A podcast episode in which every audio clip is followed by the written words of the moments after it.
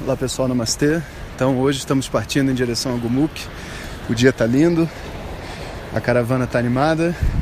Algumas pessoas tiveram piriri na noite anterior, o que é normal pela ansiedade da viagem. Estamos levando com a gente só o casaco, água e o almoço. A subida é intensa, já estou aqui ofegante, o ar era feito, mas estamos confiantes que conseguiríamos fazer essa jornada em menos de 8 horas. Então, na medida que eu for subindo, eu vou dando um reporte para vocês. Não deixem de compartilhar o vídeo, ou melhor, o áudio. E lembre-se, um conhecimento precioso como esse só chega quem precisa quando cada um faz sua parte. Hariom. Uh!